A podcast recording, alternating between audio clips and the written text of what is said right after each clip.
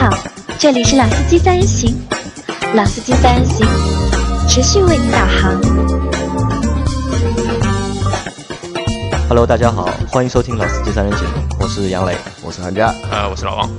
啊，今天是王琦和韩佳和大家一起来做这个节目。然后上海从这应该是这个星期还是上个星期啊，已经进入了就是黄梅天这个好像这个星期开始的吧，已经进入了黄梅天。然后每天就是天天下雨啊，就是停停下下下下停停。我之前看一个就是朋友圈里面大家都在晒一张就是天气预报的照片嘛，就是近十二近十二天，其天天就是下雨的，然后没有那个就是晴天晴天。嗯然后我们本来还想就是利用就是在七七月之前，我们本来想要做两个就是视频的节目，想去外拍的，然后现在看看估计七六月份里面是做不了了，可能要拖到就是黄梅天过了之后才能做了。就是因为你们两位都是上班都是坐公交车的嘛，就是可能就是因为我开车，你们是坐公交车。那不管是开车也好，坐公交车也好，就是可能在黄梅天啊上下班啊，可能是一个非常头疼的一件事情，对吧？每天就是外面嘛很湿，然后还要带把伞。啊，车公交车上都是带伞的人，啊都是带伞的湿哒哒其实的啊，其实，在黄梅天的就是这个出行啊，非常的不方便。然后我我也觉得不方便，我开车嘛，然后我每天就是从家里走到车库，然后车开到公司，再停在车库，再走到上班地方。因为我没有带伞的习惯，因为自从有了车之后，我基本上就我家里好像伞也都找不到，我就基本上不带伞嘛。但是那你在车里面放个伞嘛？啊，是有时候在车里面放，但有时候放的话，就是有谁如果没带伞的话，可能我就会把我的伞就是借给他，那么伞其实是我觉得是我们所有的物品当中和 U 盘并列的，就是最容易丢的 几个随身物品，对吧？就我不知道丢过多少个 U 盘和丢掉过多少把伞了，已经。所以我现在伞全部在全家买的，全家都在最全家的便宜的那种，因为就是现在就是我看很多的就是那种就是快餐店，就是麦当劳或者肯德基，他们有那种就是凭芝麻信用可以就是借伞借伞的，就是在这里借了之后就经济啊，对的，你到别的地方可以去去还的嘛。嗯那这期节目呢，我们和大家聊什么呢？因为黄梅天嘛，就是也不太想开车，这个那我们也不聊开车的事，也不聊车，那我们聊聊什么呢？我们聊聊出租车。因为我想了一下，就是就是在黄梅天这种天，就是每天如果上下班，如果能够条件允许的话，就是每天坐出租车上下班，嗯，那其实是一个还是比较舒舒服的，或者是比较省力悠闲的嗯。一个事情。但是在黄梅天叫车肯定是非常非常难难叫需求一下子就上来了嘛。啊，特别是就是我觉得不止上海，可能就是每个大的城市，就是在下雨天的时候，上下班这两个高峰叫出租车都是最难的，都是对的，对吧？那然后呢，我们因为这期我们要聊那个就是出租车嘛，然后所以就是我你们就把韩家就抓过来了，因为韩家的爸爸呢是以前在上海的大众出租公司工作的，所以韩家可能从小就是对出租车这个行业就是非常的就是了解，那谈所以了解，那我们就把这期节目以后现在就交给韩家来，让韩佳和大家就是分享一些就是上海出租车的故事。因为最早在那个，因为我是八零后嘛，然后就是说八十年代初的时候，小时候有有印象，对出租车的印象就是上海牌。你们两位应该也也看到过其那个没什么影响，因为那个是有钱人做的，就是我们啊普通对对普通普通家庭的人，我觉得是不太可能去对坐出租车的嘛。呃，到后来就是说，到了我爸爸到那个上海大众出租成立的时候，他就过去了。然后那个时候的出租车全部是普桑，因为是和那个上海大众呃合作的嘛。然后就说全部是红色的普桑，那个是时候叫那个红色旋风。红色旋风其实，在那个时候的车价是十四块四，那个是几几年？是应该九十年代初。九九十年代初，就是其实我们可能就是在八零后我们这一代，就是真正对出租车有印象，可能是随着就是大众出租车公司的成立，啊，对吧？就是通通都是普桑的那个呃车型红色的车然后我们开始对出租车啊就有了一个就是比较相对来说比较明确的一个印象。对在之前的那些什么上海牌啊什么，基本上我我没有，我基本没有印象。因因为那个时候就是说，也和他们呃一些司机去玩玩，因为那时候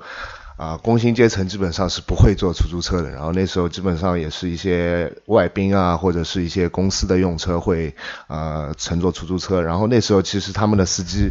在整个的收入方面，也在九十年代初属于相当高的一个收入的阶层啊。那个时候也是也是到他们公司玩的时候，才第一次坐了一圈这个红色的普桑啊，红色的觉得蛮开心。但是那那个时候候出租车起步价多少钱？十四块四，十四块四，在那个时候应该是九十年代初吧，应该在那时候工资啊都普遍可能九十年代初的时候，工资可能一个月大概几百块钱。我爸我记得大概也就三百多块钱一个月，我妈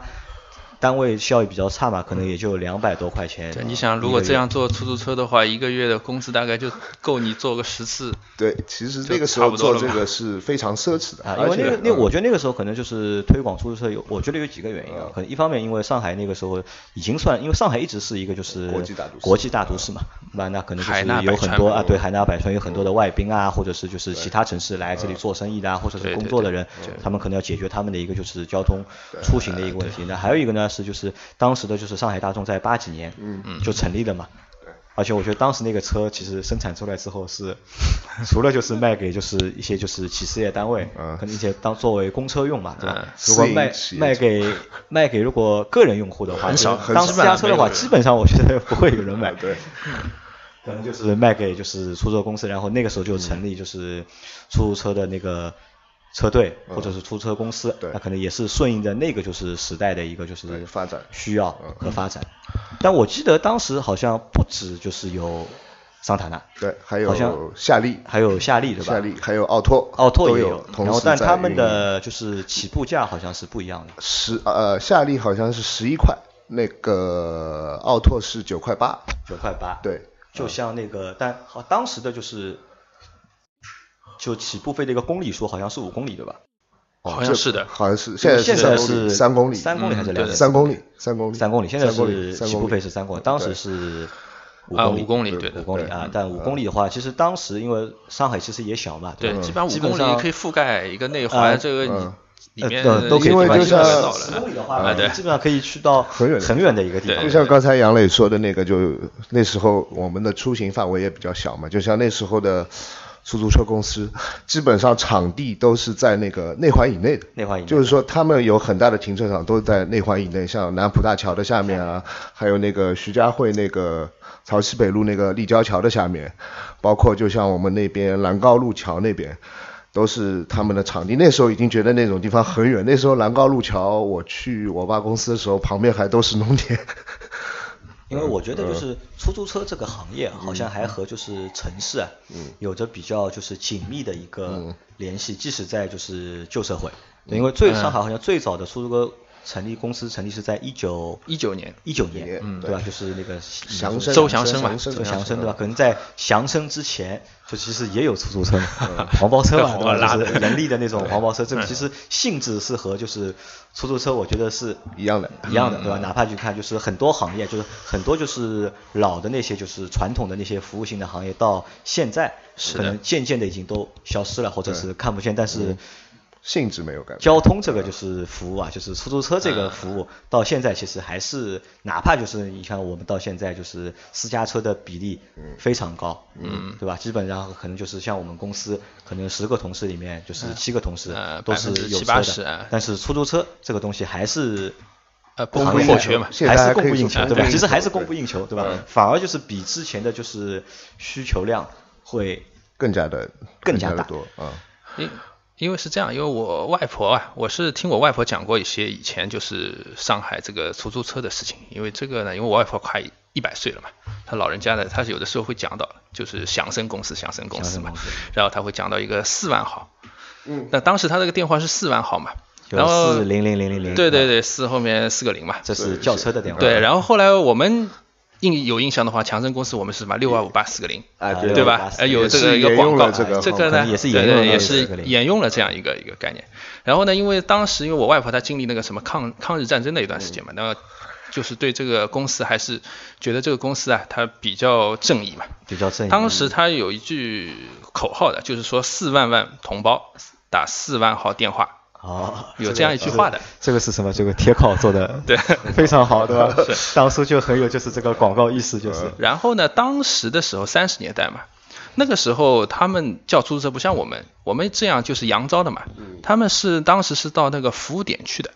就是出租车在上海当时是应该是有二十二十个点，大概二十一二个点，大概就是呃出租车的点。然后呢，你要打车，你就必须跑到那个服务点，然后去叫车，就上车是这样。那可能是因为一方面是车不不多嘛，当时也就两百多辆车嘛，你空跑也没有意义嘛，因为汽油很贵嘛。其实那个时候就是汽油非非常这个算一个战略物资，是很稀缺的嘛。然后就是通讯也也不发达，对吧？如果有个电话我可以打的，但不是每家人家都会有电话嘛。可能需要用车的话，可能就是会去要去服务点去用车，是吧？那其实到现在为止，就是车一直在。进步嘛，就是车一直在进步，从普桑到两千型，两千到三千，那但这个车型其实渐渐的已经被淘汰掉，因为这个车型已经不生产了嘛。就是我们可能现在看到的马路上那批就是三千型或者是现在叫 Vista 啊，Vista，Vista 好像也停产了，应该。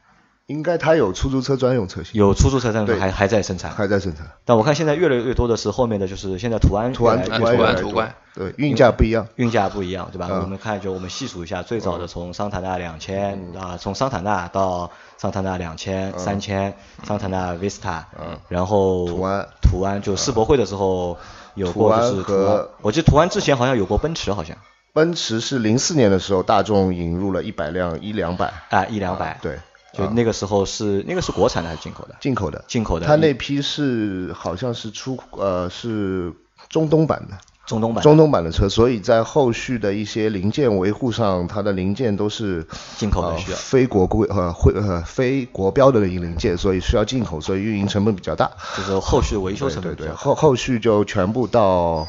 啊，租赁公司去了，找租赁公司去了，因为那个车我之前记得就是大家好像都想去打一个就是奔驰的，因为二零零四年的时候，其实奔驰还是一个就是非对老百姓来说还是一个非常高级的车，都是渴望。不可及的嘛，对吧？可能就是大家在坐出租的时候，很想就是去扬招一辆就是奔驰车去感受一下，而且奔驰车的一个感觉。而且那批车的涂装的颜色也是和大众的本来的那个标准色是不一样的，不一样，有点更偏蓝的那种，更偏蓝的。反正我在那批就是奔驰车在运营的那个阶段里面，我是一次都没有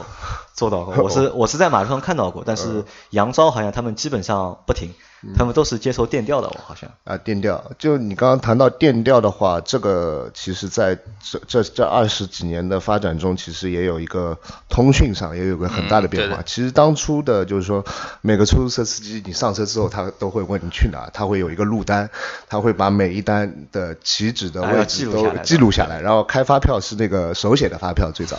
然后到后来是有了那个。调度台嘛，它是有那个无线电的，然后现在也有那个车，然后基本上开无线电的司机呢，属于比较老的老的那种，就是说好的业务基本上都是什么预约到浦东机场都会给电调的车，到现在发展呢，就是有那个车载 GPS 了嘛，所以说它也可以通过 GPS 去做它的一个调度，所以说现在路丹也就退出历史舞台了。路单的话，我当时出差到那个德国，然后我在那边打的那个出租车。嗯，他们还是手写的，还是手写的，对，连发票都是手写的。那么可能这个和什么有关呢？就是在国外的出租公司啊，大多都是私人公司，而且都不是那种很大的私人公司，可能一个车队也就两三百辆车，嗯，然后所以说就是也不需要用那种就是比较高级的方式去管理，对，是。就像现在的 GPS，它可以定位到你每一单，就是说你在哪里接客，你的表示空车灯那个表示什么时候翻下去的，到什么时候翻上来的，在它的后台已经是啊非常的明显。如果说你现在是，如果他你觉得他真的出租车司机绕路了，你去投诉的话，是一头一个准，因为 谁都逃不了这个卫星的监控。对。那你想后来还有现在的话，好像除了就是桑塔纳和途安之后之外。那现在除了就是大众的车之外，然后现在还有一家新的，就是一一个新的车型嘛，有一个那个英伦。啊，英伦。我不知道你们坐过没有，就是长得就是很复古的那种，就是强强生强生公司的那个。因为这个我坐过两次，我在外地坐过一次。和以前强生公司的车子一样。这上上周我也坐过一次，但那个车我觉得除了样子看上去。就是蛮有意思，但是但是坐在里面其实感受很差的，其实复古。它那个桌就椅子很短嘛，然后靠背也也很直的，就是你人坐在里面只能就是坐的很直，就是一点都。不舒适。可能就是外面看的人会感觉好一点，啊，整就起步个费很贵起步费还蛮贵的，就是18块钱最贵的18起步费对吧？因为嗯现在我其实因为自己有有车了嘛，就基本上就是打车的机会相对来说会比较少一点。可嗯能我就是如果真的不开车的话，我还是更喜欢就是用就是公共的就是出行方式嘛，就公交车啊，或者是骑单车呃地地铁啊什么的，这个我会就是更更选，因为本来也就是坐车坐，因为坐车没劲嘛，就是看看看不了东西的嘛。那我们可以再谈谈什么呢？就是前面我们谈了就是出租车发展的一些简单的一些历史吧，就是车型上面一些变化，就是和我们的一些就是感受。那其实还有一个东西，我觉得蛮值得去谈的，就是出租车司机。嗯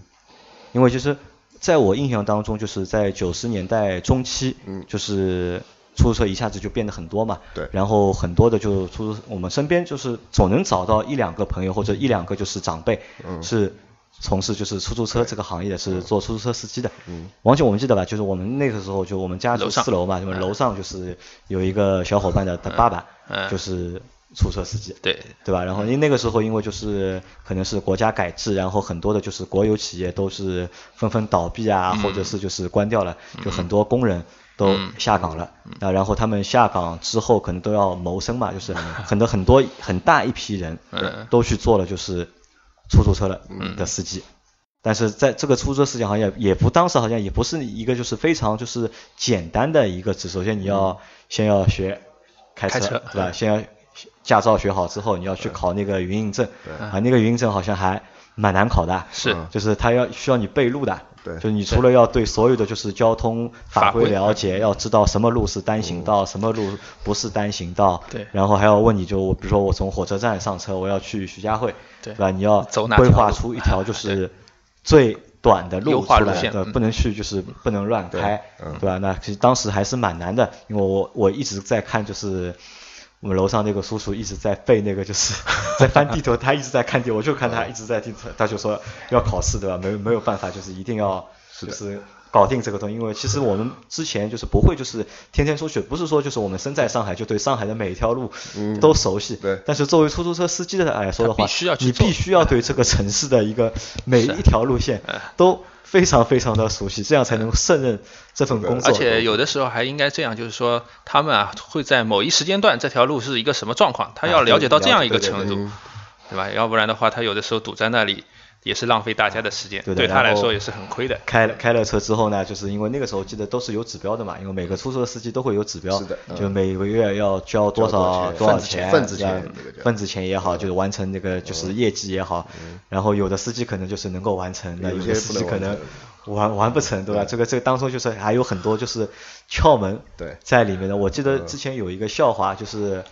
说一个就是出租车司机，然后他就是很会就是去判断这个这个乘客啊，就是他能够到哪里到哪里是到底是长途还是嗯短途，然后当时还在网上就是流传了一个很大的一个就是出租车司机的一个经济学的一个就是。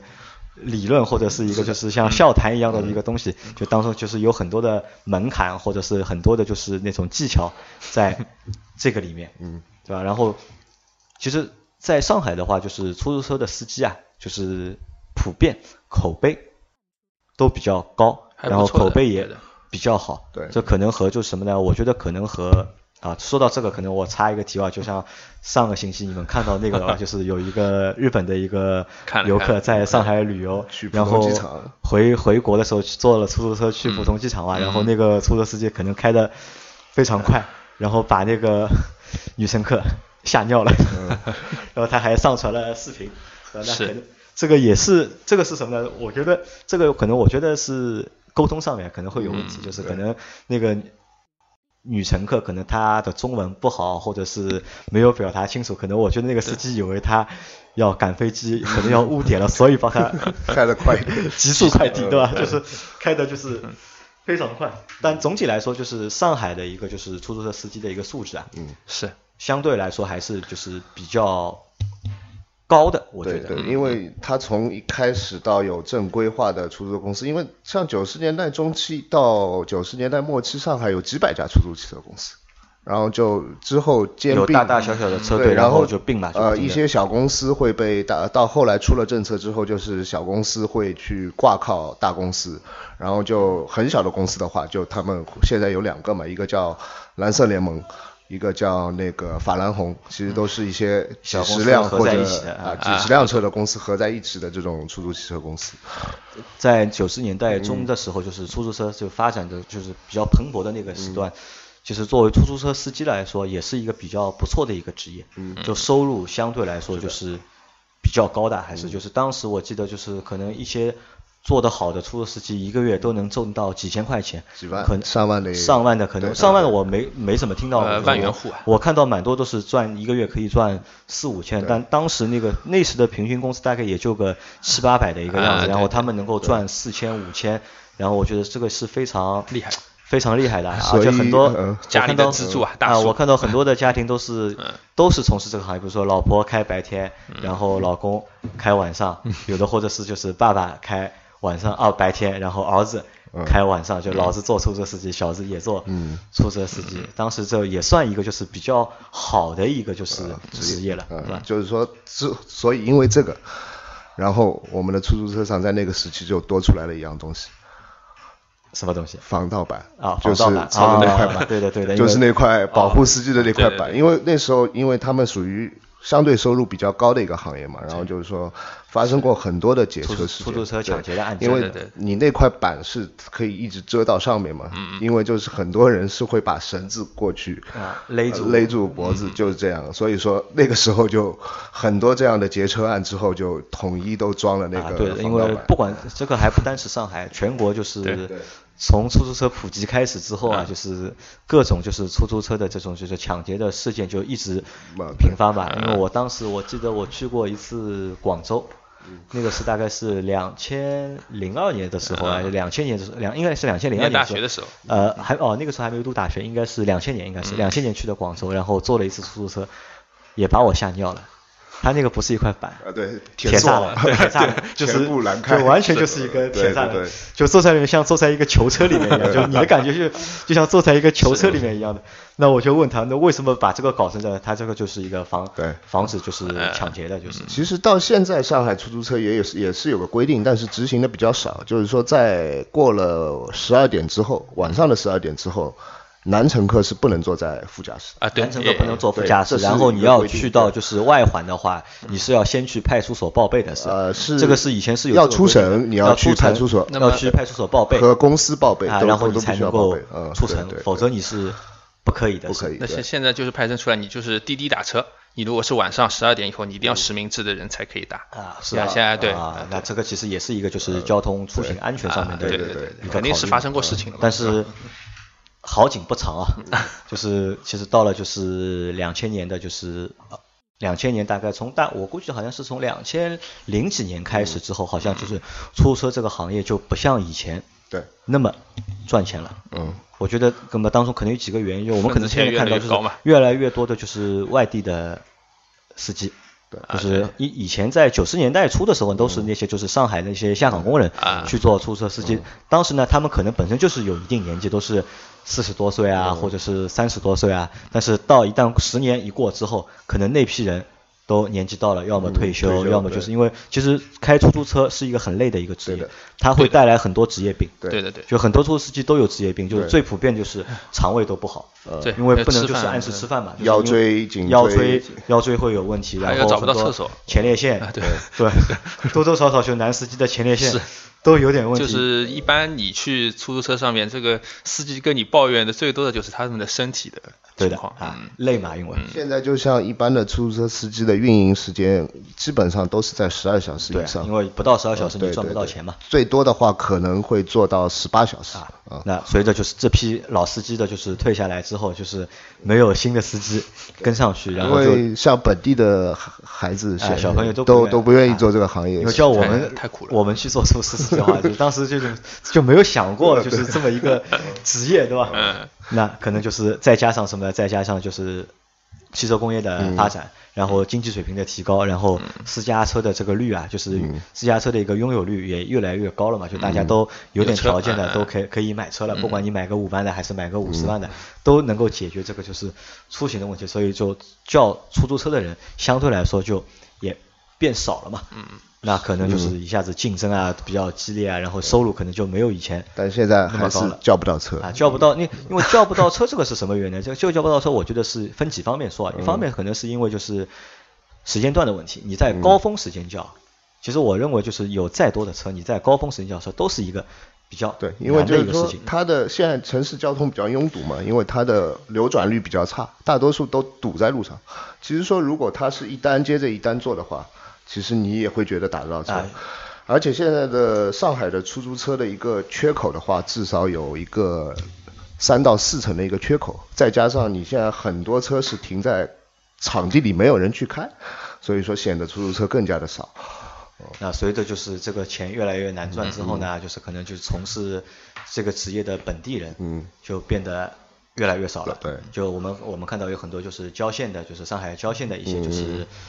人过来从事就是出租车的行业，就是上海最多的可能是崇明，对崇明，因为崇明人比较能够吃苦嘛，嗯，他们的确是比较能够吃苦，所以能够胜任这个比较辛苦的这个职业。但是上海人就变得就是越来越少了。对，嗯，以前我觉得是这样，以前我叫个车，对吧？我只要坐上去，我随便和他说一个什么路，他就知道，他都知道能够怎么开。对，但现在的话，就我觉得头还蛮大的，帮他带路。基本上你碰到的话是。一比一的比例吧，就一半一半的比例。上海这边可能你说一些知名的一些大的景点或者是大的路，他可能知道，但是你要说一些比较小的路啊，可能比较偏的，他可能就不知道了。对，上海就是这样，很明显嘛，就是你浦东的司机，他跑到浦西来就不认识，然后浦西的司机呢跑到浦东去，他也不愿意开。对，这个可能和什么还和什么有关？还和就是在那几年，就是在那十几年里面，上海的发展。呃，也比较快，就是 快快到就是很多连那些老司机啊，嗯，就是也不知道路了，也搞不清楚这个路到底是 什么情况，对吧？可能今年这条路还是有的，到了第二年这条路没有了，今年这条路还是双向可以通行的，对，到了单行道比较多嘛，单行道了嘛，对，啊，这个也是就是一个比较比较好玩的一个东西啊，可能我觉得就是在城市的一个发展过程当中啊，就是。你交通的一个配套，因为出租车是作为一个比较重要的一个交通配套嘛，然后也和什么，也和就是汽车工业的这个发展也会。息息相关，嗯。合在一起可能就是有了一个这样这样一个，就是我们我们把就是出租车可能是会会作为什么，也是作为一张就是城市的对。名片，或者是城市的一个服务的一个上海的出租车一直就是上海非常著名的一个城市名片。那这个我觉得可能是之前吧，现在的话，我觉得基本上已经没有当时就是像九十年代末或者是两千年初的那个时候那样好了，因为以前我啊，对我我觉得以前坐出租车，特别是大众的车，嗯。那个车很干净的，对的，就真的很干净。是，但是现在的出租车，我觉得不注意这种方面，就是我我真的觉得就是比较，因为车车况可能比较旧、比较老，然后再加上有有点脏。因为你因为原因是什么，你知道吗？其实这个你觉得大众的干净，其实这个东西都是大众流行出来的。最早的时候，你那个车是厂里出来，是没有任何坐垫上没有任何东西的，就这样做，然后是大众说出要那个加坐垫套。对，白色。那个时候你会觉得那个车非常干净，因为它是每天都会进厂里去换那个坐垫套的。然后到后来好像是零几年的时候开始又不用了，用那个皮的座椅，然后它那个折旧肯定很快嘛。然后所以到前些时候又开始用坐垫套了。因为我觉得这个还是和这个就是态度啊。对。是有关系的，就是因为做做一个就是服务性的行业，可能大大众也定了很多就是自己比较好的一些标准，或者比较好的一些规则。这方面呢，其实和乘客也有关系。因为你比如说我在香港打那个出租车的时候，你如果说拿一个什么活的东西，一个狗啊，或者一个一只鸡啊什么的，他规定你拎这个东西上去，他要多加钱的。对。那么有些人，如果是你觉得这个这件事情不好做，那就。不愿意花这个钱的，他也不会带这个东西上去。但是你跑到上海来，对，特别是现在，就是说上海是全国人民的上海嘛，呃，有些话也不好讲嘛。但有些人他过来就会带着乱七八糟的东西都放到那个乘乘坐的那个位置。怎么说呢？这个话其实我觉得还是分两边说，就是一边呢就是就是更服务用户嘛，对吧？对，更服务用户就是我什么人都接，对吧？是，什么东西我都装，对吧？但反过来可能也是因为就是。多了嘛，就乱了嘛，就可能就是这个东西的的整洁啊，或者是卫生啊，可能会就是受到一些影响。嗯那可能就是我们如果再推进一点的话，就是出租车司机，就是出租车这个行业，就是从不算一个就是非常好的一个职业之后，可能到近三年或者近四年的嗯。话，就其实有了一个新的东西嘛。就我们之前也说，也专门聊过这期，嗯。就是网网约车。网约车，嗯。对吧？网约车这个东西出来之后呢，就是又一下子就是把出租车这个行业这个格局啊，嗯。我觉得一下子又打破了，或者是又改变了一个。对从最早的就是，因为其实我就记得最早还没有网约车，最早还是就是通过好像是通过那个手机的 APP 叫车啊，就是叫那个出租车嘛，出租车对吧？然后还可以加钱，那个时候可以加钱嘛，就你打赏打赏个多打赏个十块啊八块啊，在高峰时间就是你能够优先就是叫到车，然后后来大家就说了这个东西不公平啊，怎么样破坏这个规则啊，各种各样的就是反对的声客了嘛音啊对。反对的声音就出来了嘛。那然后就是有了就是中国人学的那个优步嘛，就是美国的优步，然后优步也在全国去做推行了，也进了中国市场，然后中国的什么滴滴啊、什么快递啊啊，那个时候就有好多家这样的公司就一下子出来了嘛。就是在我眼里呢，就是我并不把他们当做一个什么共享经济啊或者什么，其实也是一种就是类似于出租车的这种 就是嗯变相的一种就是形式的一个存在。然后他们好像网约车来了之后，就是对出租车的行业的就是倾压，也造成了蛮大的就是困扰，也其实也抢，特别是在高峰时段，也抢掉了就是不少他们的一个生意，生意，对吧？然后我看到还很多地方还有就是出租车司机游行啊，或者是就是集会啊，然后去搞那些就是网约车的司机，这些新闻也是非常多的。但是比较下来，现在最近呢，我又觉得就是说，又开始局面开始有反转，因为很多的网约车的服务质量或者是一些他根本不认识路，嗯所以说他很难达到一个标准的去服务，因为你坐他的车也没有保险，有些车都是私人的，他也没有营运证，所以说你也得不了保障。现在很多人又去又喜欢去坐出租车，呃，因为是这样的，因为反转是因为什么呢？反转是因为就是开网约车的人变少了。因为中国是一个很很奇特的国家，就是任何一个东西兴起啊，就是热的非常快，热的都会非常快，都会全民全去做什么全民炒股啊，然后就造成过剩。全民买房啊，全民怎么样啊，对吧？就是一下子就搞得很大，但是这个风潮一过，就退的也很快。退的也很快，大跃进 因为因为就是随着就是网约车的就是平台的那些就是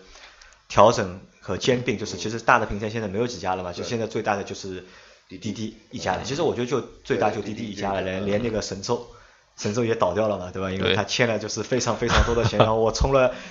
那个时候充一那个是千送一千，不是啊啊啊易到易易到到易到和那个乐视的然后我那个时候嗯充一千送一千，我充了一千，对吧？到现在还有一千五百块，对吧？这个车打都打不到，很可能是什么呢？很可能因为我因为我也问过那些就网约车的司机嘛，在刚开始的时候，就是网约车比较赚钱，一个月能够赚个一万两万，是非常轻松的一个事情。但是到现在来看的话，可能就是赚的钱越来越少了，因为平台。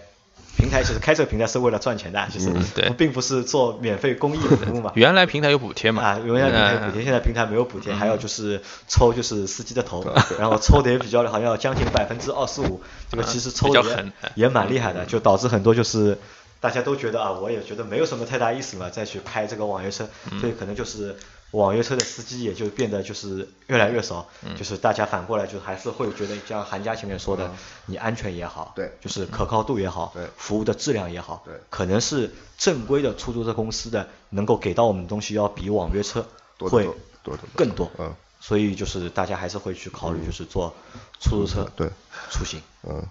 那我觉得就是出租车从八十年代末九十年初开始发展到现在，已经将近三十多年了，对吧？可能就是那个时候我们还在骑自行车，对吧？我但现在我们大家都有车，但出租车还是有，我们对出租车的需求也还是存在。对，那再过三十年，你们觉得这个行业还会存在吗？会的。还会存在，还会存在对吧？说说几个还会存在的理由听一下。因为我觉得出租车始终是城市交通不能或缺的一部分，因为它是有一个就是说，首先它是一个人对你的服务，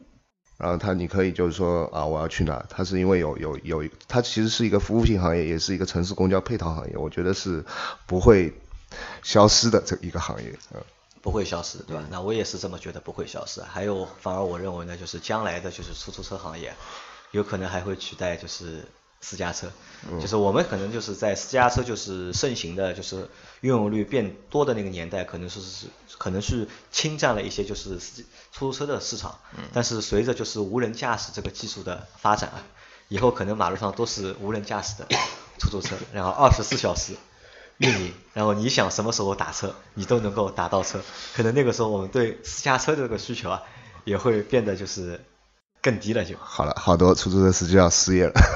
现在节目做了多久了？呃，三十五分钟了。好，三十五分钟。这这期节目因为聊的比较长一点，可能还有很多东西我们还没有就是还没有聊到，还没有涉及到啊。因为时间快到了嘛，那我们这期节目就暂时就先到先到这里。那然后呢，我想和大家说的是什么？不管是出租车司机也好，还是我们就是开私家车的也好。就是因为车越来越多，城市变得越来越拥挤，然后希望大家能够就是还是能够就是文明的出行，遵守就是交通交通安全，多多多多彼此理解啊，对，多多彼此理解，然后去提高这个城市交通的一个效率、运能和效率，嗯，好吧，嗯，那就先到这里，大家再见啊，再见啊，再见再见啊。